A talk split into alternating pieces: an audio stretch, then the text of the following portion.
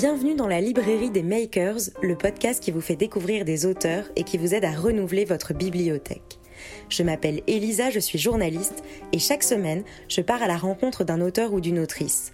Je les questionne sur leur actualité, sur leur parcours et sur ce qui les a poussés à prendre la plume. Ce podcast vous permet d'entendre la voix qui se cache derrière l'écriture. Bonne écoute. Bonjour Agathe Pro. Salut. Bienvenue euh, dans la librairie des makers, je suis ravie de te recevoir. C'est très gentil, merci. Alors on va l'annoncer euh, d'emblée, on rentre dans l'automne et mon organisme euh, et mon système immunitaire n'est pas très très bon, du coup une petite voix rauque, cassée, suave ou, même un, peu enrhumée. voilà, risque d'arriver, mais le principal c'est qu'on soit là avec toi et puis qu'on parle de ton livre. Donc Agathe, tu viens de fêter tes 28 ans, tu es journaliste et tu sors un livre intitulé Tout va bien aux éditions Albin Michel. Et dans ce livre, tu racontes ton expérience du cancer. Le 9 août 2019 sur Instagram, tu annonces Continuez de m'envoyer des messages, moi je sors un livre bientôt, j'espère que ça va vous faire du bien et que ça va vous montrer que vous n'êtes pas seul et que vous ne le serez jamais. Courage à tous. Qu'est-ce qui t'a poussé à écrire ce livre qui est finalement un peu comme un journal euh, sans date hein, dans lequel tu racontes ton parcours du combattant? Alors, au départ l'écriture de ce livre était... Euh, un exutoire, euh, une façon pour moi de, d'extérioriser ce qui m'arrivait. Parce que j'avais fait le choix un peu, euh, un peu regrettable hein, de, le dissimuler complètement au départ. Donc c'était vraiment euh, mon seul moyen de, de pouvoir le sortir de moi-même, c'était, c'était de, de le raconter. De Comme un peu un journal. Oui. Et à l'origine, c'était juste des mots posés sur une feuille ou déjà tu avais l'idée d'en faire un livre je, l'écrivais dans mes mails en fait. C'était comme des espèces de, de pense-bêtes. Et en plus, j'écrivais pas euh, tous les jours. Quand il y avait des, petites anecdotes, euh, il m'arrivait de les noter euh, pour, pour m'en souvenir, comme, comme de la même façon que j'appelais ma maman pour lui raconter ce qui s'était passé dans ma journée, quoi. Mais c'était pas, c'était pas très réfléchi. Mais j'étais déjà en contact avec mon éditeur et on, on, avait convenu que si je devais écrire quelque chose, ce serait sur cette histoire personnelle, parce que si je n'écrivais pas là-dessus, sur quoi d'autre écrirais-je? Et euh, après l'avoir euh, annoncé publiquement sur mon compte Instagram, après avoir reçu effectivement ces, euh, dizaines de milliers de, de, commentaires, de messages privés, de mails, après avoir lu les témoignages de gens qui, qui étaient atteints du cancer ou d'une maladie auto-immune ou autre, chronique, ce que tu veux, j'ai compris que la maladie était encore euh, tabou chez certaines personnes, chose que j'ignorais. Euh, j'ai compris que hum, je pouvais avoir un petit écho à ma petite échelle et que ça pouvait faire du bien à ces personnes qui se sentaient, euh, qui se sentaient isolées. De, de, constater que ben ouais non mais les gars en fait je vis exactement la même chose que vous on est exactement dans le même bateau personne n'ose le dire et et on peut s'en sortir et, ça va aller quoi. Et alors, est-ce qu'on peut euh, faire peut-être un, petit point pour expliquer aux auditeurs? Donc, c'est la maladie de Hodgkin, c'est ça hein? Exactement. Donc, c'est une forme de cancer de, lymphatique de stade 2. Ouais. Donc, je crois que c'est euh, quand même un peu grave, mais pas trop non plus. Assez pour pouvoir garder le sourire. Et, euh, et c'est un des cancers qui se soigne le mieux aujourd'hui.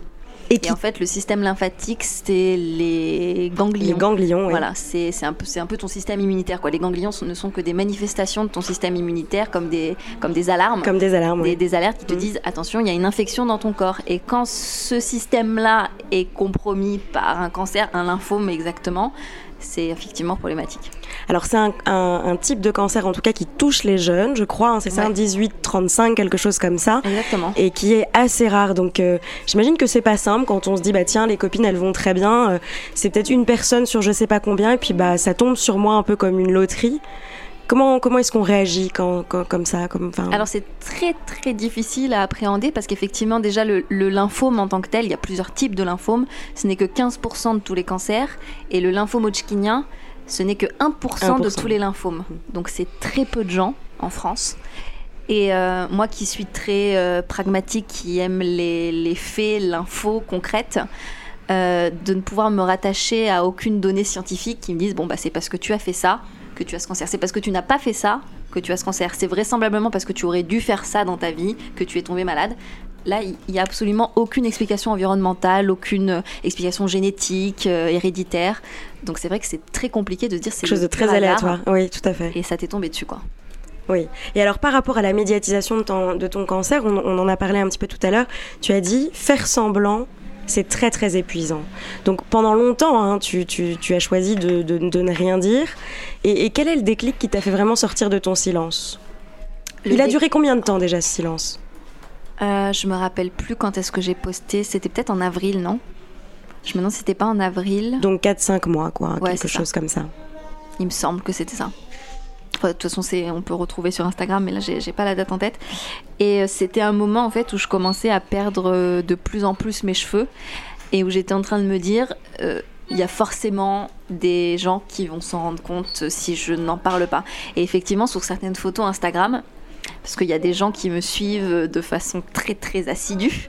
Je commençais à avoir des commentaires genre mais t'es en train de perdre tes cheveux, c'est bizarre, on dirait que t'as moins de cheveux qu'avant des genre il y avait il y en avait même un qui m'avait dit et j'avais supprimé le commentaire chose que je fais assez peu euh, on dirait que tu es en dépression que tu ne vas pas très bien euh, tes cheveux sont en train de tomber euh. frère, comment tu peux voir ça alors que je fais tout pour le cacher? Donc je sentais que je jouais un jeu malsain.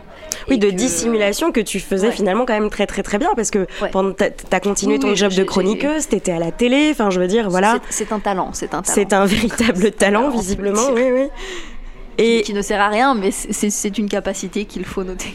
Et le jour où finalement tu, décides de l'assumer et de sortir euh, du silence, j'imagine que là il se passe quelque chose d'assez euh, d'assez apaisant, d'assez galvanisant et de se dire finalement euh, là tu deviens peut-être encore plus forte, non? Comment ça comment ça se passe? Complètement, parce que j'avais fait ce choix au départ sans trop y réfléchir de le garder pour moi en me disant que ce serait plus simple, alors que ça ne veut rien dire, mais je m'étais dit, euh, il n'y aura pas de jugement, il n'y aura pas de réaction, il n'y aura pas euh, euh, de, regard qui, qui change tout, va être, euh, tout va rester exactement euh, euh, la même chose. On va pas me demander d'arrêter de travailler, on va pas me demander de.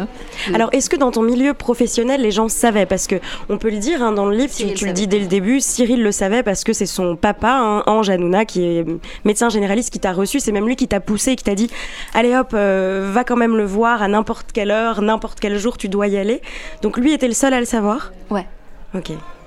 Oui, oui, c'était le seul, euh, c'était le seul, parce que c'est le seul à être euh, vraiment mon ami. La, mhm. sphère professionnelle est ce qu'elle est, et on s'entend tous très bien. Mais Cyril est vraiment devenu mon ami, donc il me voyait, euh, il me voyait changer, quoi. Il me voyait aminci, il me voyait affaibli, il me voyait fatigué, il me voyait multiplier les rendez-vous médicaux. Il me demandait sans arrêt alors quels sont les résultats.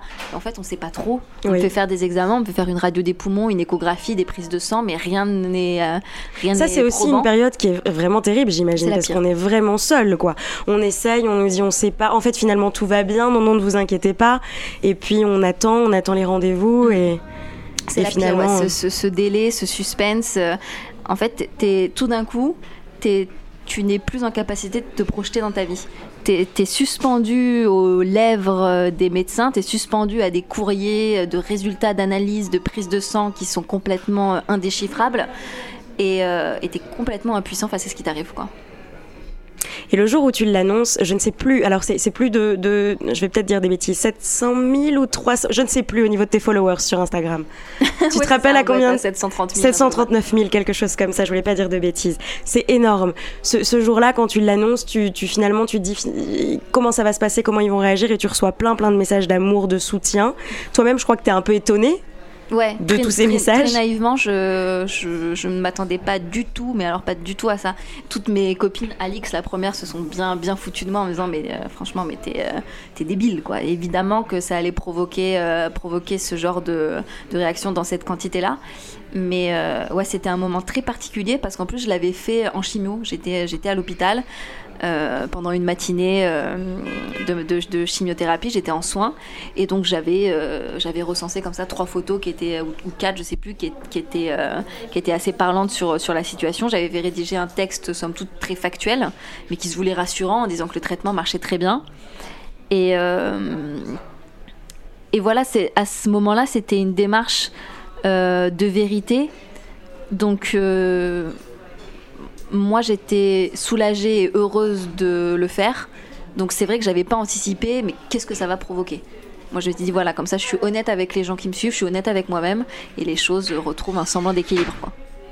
Et alors, on peut les retrouver d'ailleurs ces messages parce que ton, le texte hein, du livre est, ponctué de messages qu'on t'a envoyés, dont un qui, est particulièrement touchant. Je ne sais plus le nom de la personne, mais en tout cas, c'est quelqu'un qui dit, ben voilà, euh, moi quand j'ai vu ce qui t'arrivait et que j'ai vu que j'avais un petit peu euh, des ganglions aussi qui se retrouvaient, ben je suis allée consulter et finalement, ben j'avais quelque chose. Ouais. Donc merci parce que ben c'est finalement toi qui m'a fait euh, réagir et aller consulter. Ça, c'est quand même très puissant. Ah c'est aussi l'objectif de ce livre, j'imagine. Complètement. C'est là qu'il trouve toute sa, toute sa justification quand, quand je reçois ce genre de message.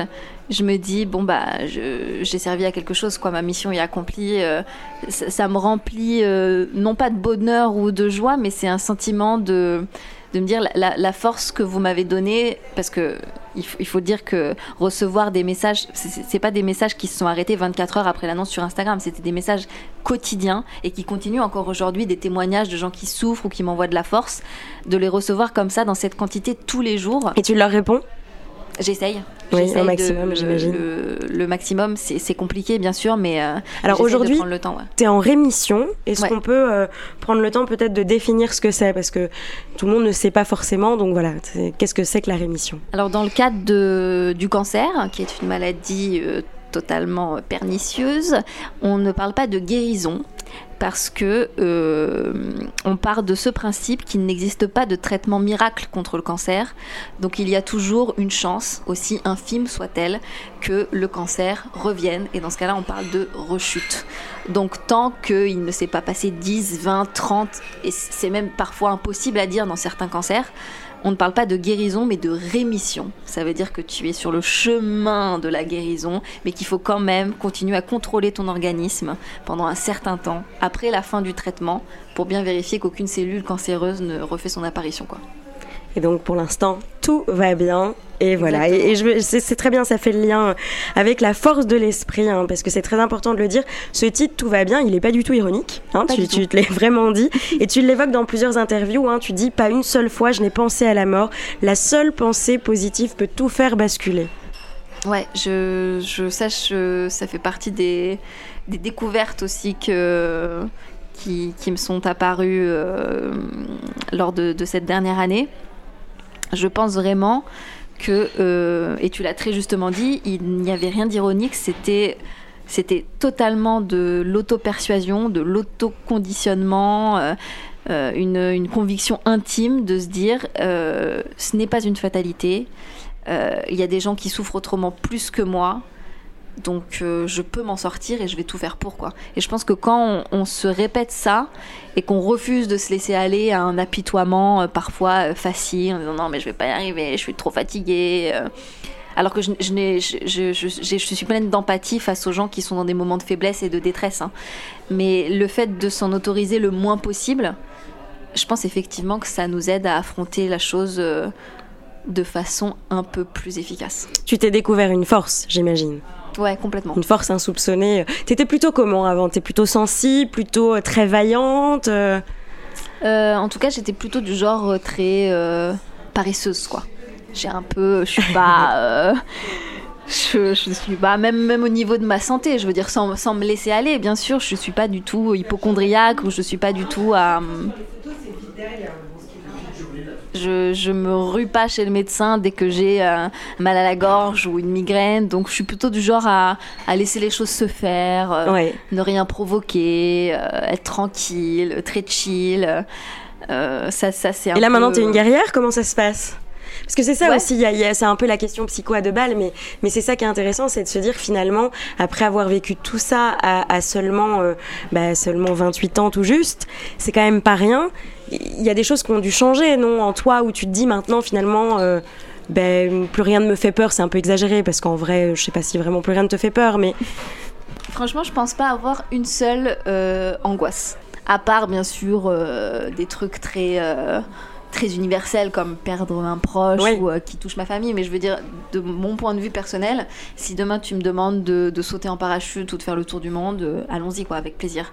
J'ai pas, j'ai plus d'appréhension face à l'inconnu et j'ai une confiance en moi euh, qui a été complètement euh, reboostée.